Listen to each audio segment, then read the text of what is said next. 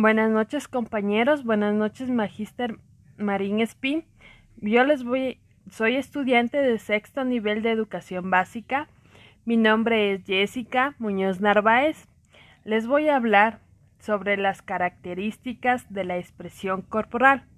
Escasa o inexistente. Importancia asignada a la técnica.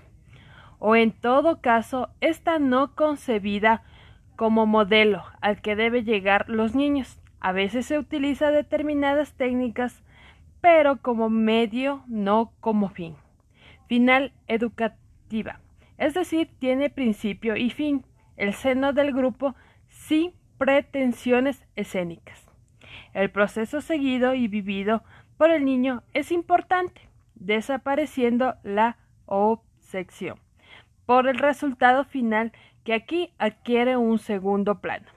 El eje que dirige la actividad gira en el entorno el concepto de habilidades y destrezas básicas y con objetivos referidos a la mejora del bagaje motor del niño.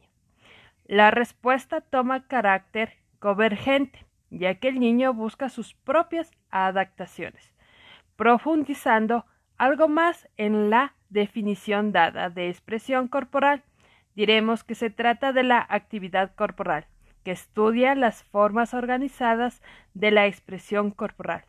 Entiendo que el cuerpo, como un conjunto del psicomotor, afectivo, relacional y cognitivo, cuyo hábito disciplinar está en periodo de delimitación, se caracteriza por la ausencia de modelos cerrados de respuesta y por el uso de métodos no directivos, sino favorecedores de la imaginación, cuyas tareas pretende la manifestación o exteriorización de sentimientos, sensaciones e ideas, la comunicación de los mismos, y desarrollo del sentido estético del movimiento.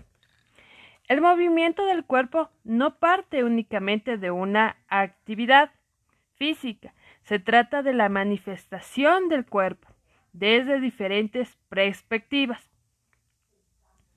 Por ejemplo, la intención de la mirada y la manera en que el sonido es percibido influye eh, la persona a desplazarse, ¿no? Les agradezco mucho por su atención.